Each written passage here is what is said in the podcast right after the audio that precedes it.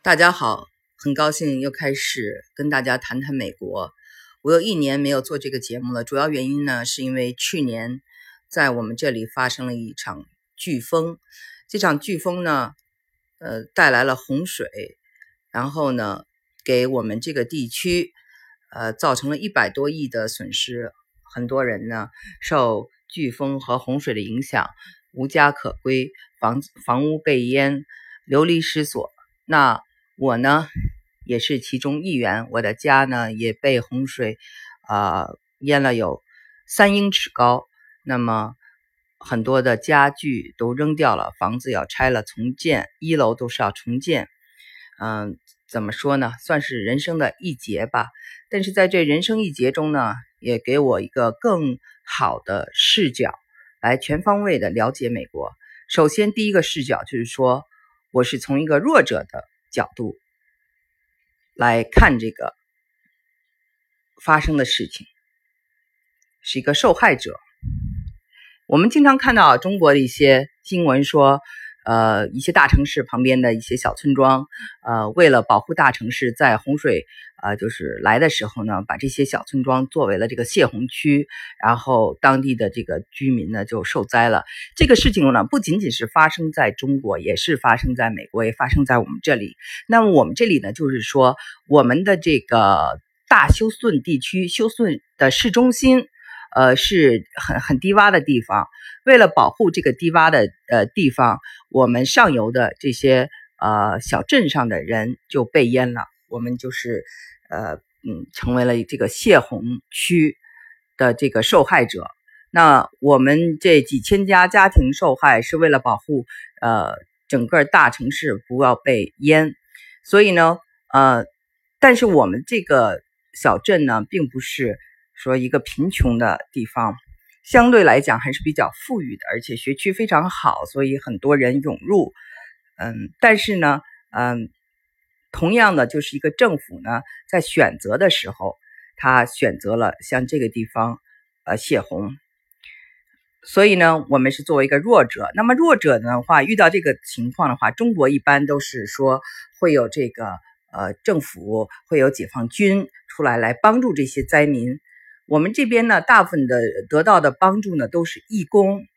政府呢，它有个紧急救助署，它会给你一些补助啊，就是很基本的东西，远远不足于你所受到的损失。但是呢，特别的，就是反映美国文化的，就是这个义工文化。志愿者从美国各地来到这受灾地方，帮助别人。他们有可能是从华盛顿州来的，也可能是从印第安纳州来的，也可能是从犹他州来的。他们中间，我见过老人、小孩，当然也有身上有着刺青的年轻人。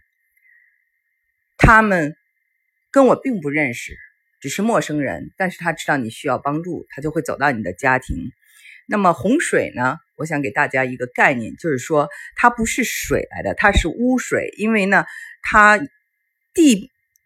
地下的这个排水往上反，所以呢是最肮脏的污水。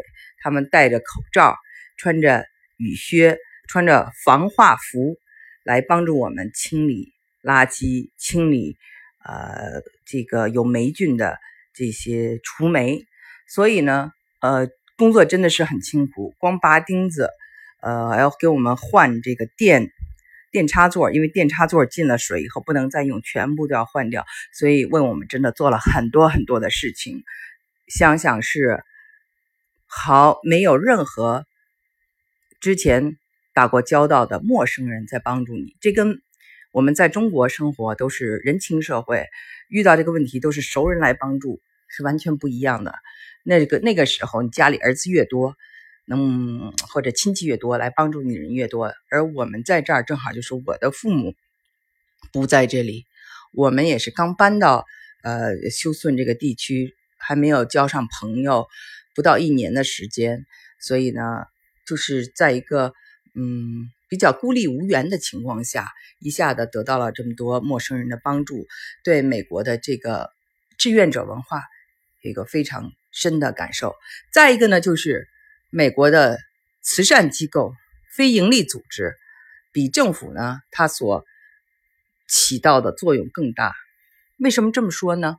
因为这个教堂，呃，还有一些非营利组织，他们红十字，他们都会来帮助，啊，给提供食品，给提供一些嗯工作，呃，帮助我们清理一些东西，帮我们呃运垃圾等等。而政府呢，就是他所能做的非常的少，而非常的具有讽刺意义的，就是说我们这个地方为什么会发生洪水？它完全是人为的。为什么说它完全是人为的呢？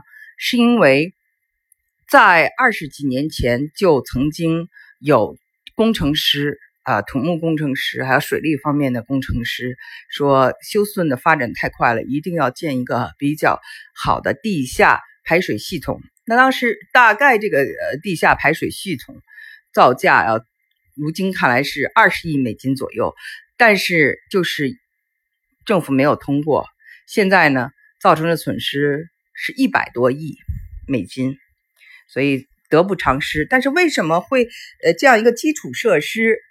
呃，不去做呢？美国这些年基础设施确实是很多地方都很落后了。那么，尤其是在德州，德州非常有意思。德州是特朗普的这个一个支持者的大营。那么，他们这些人相信小政府。那德州是没有州税的。小政府的特点就是州的经费比较少，所以呢，呃，有些这个基建他们就不做了。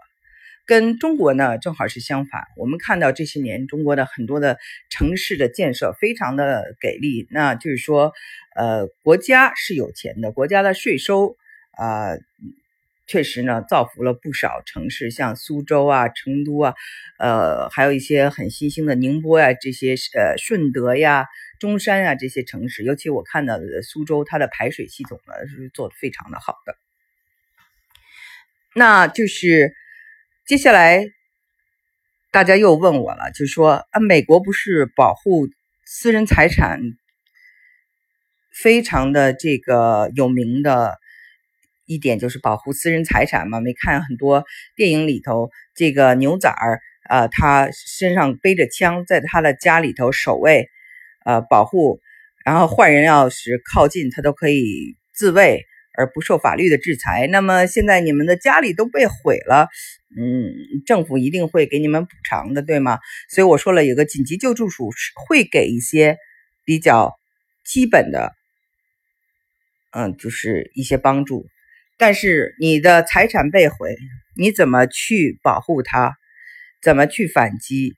没有其他的办法，只有你可以走诉讼的道路。你可以走请愿的道路，但是请愿这个他的这个，我们呃试图去做过请愿的活动，但是他们的就是这些官员都没有出面，呃，然后也曾经开过我们当地的这个镇上的我们叫做 town hall meeting，在这个会上呢，呃，所有的人都在呃推推卸责任，这个说这个，这个说那个，没有什么具体的效果。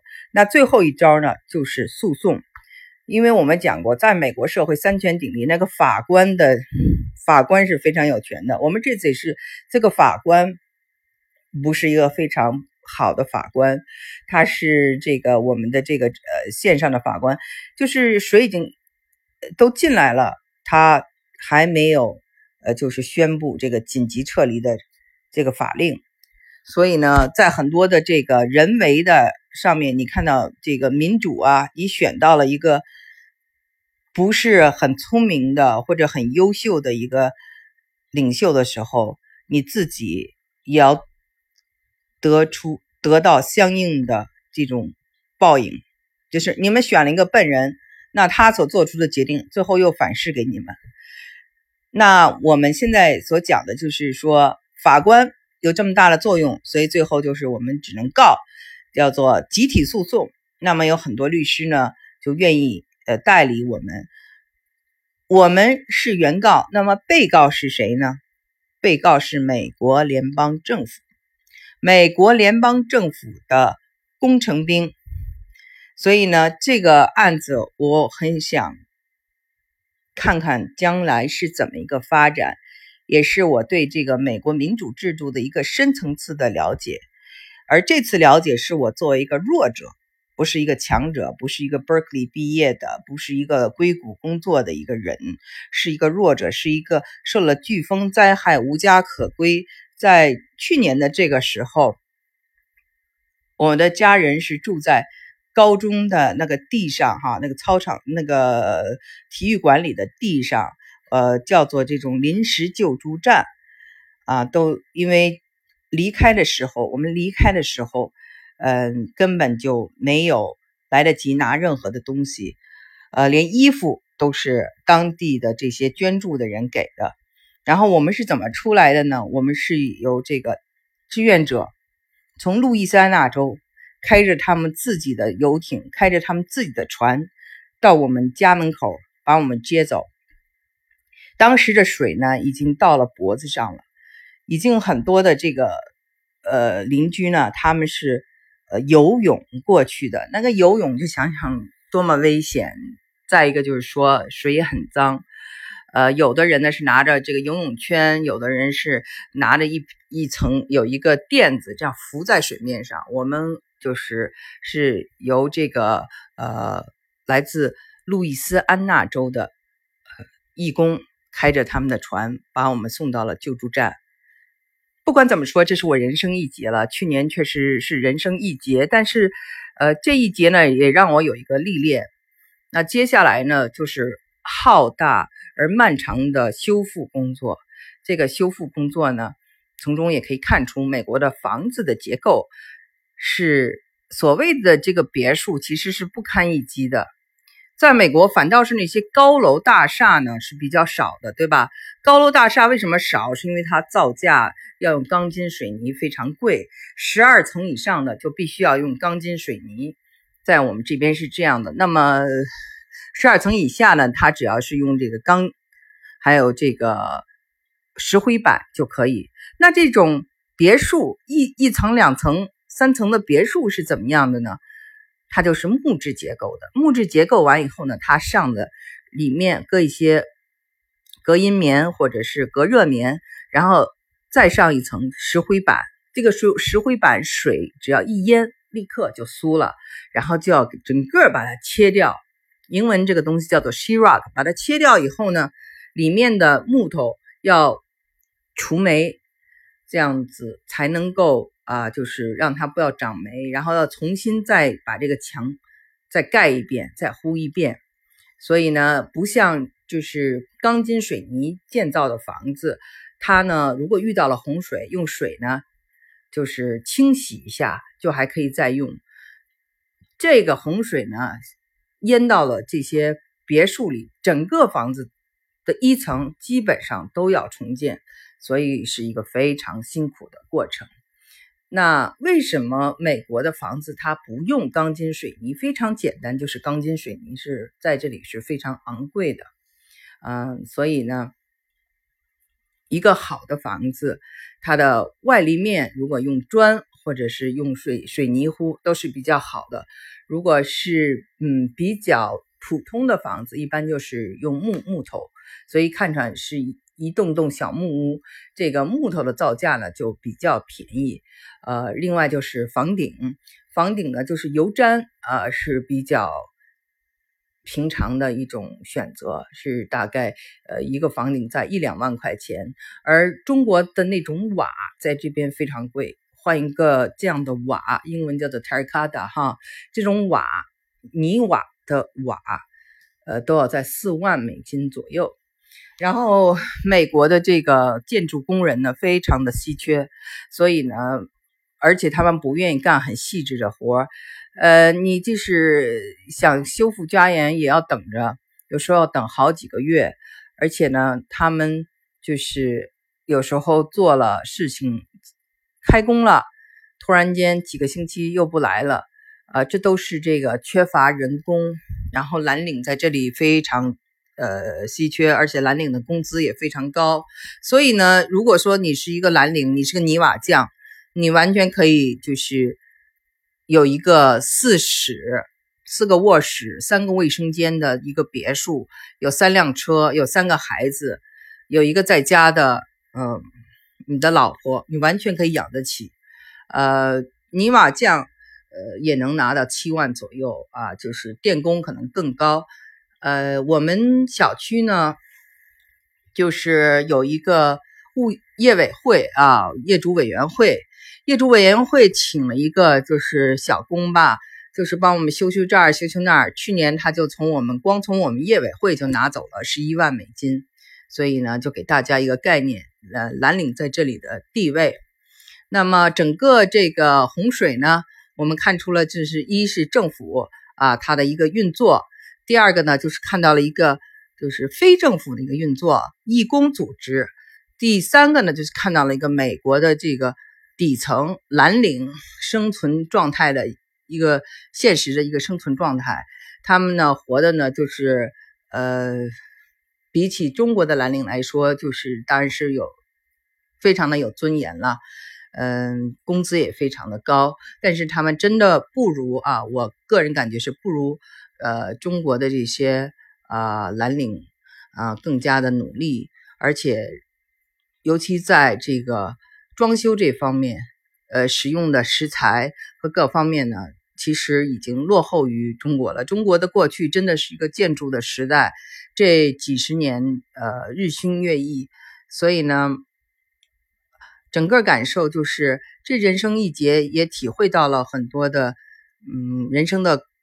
方方面面，嗯，那我希望下一次呢，再跟大家讲一讲，就是美国这个，我们都打了这场官司，是结局是什么？这个是我非常期待的。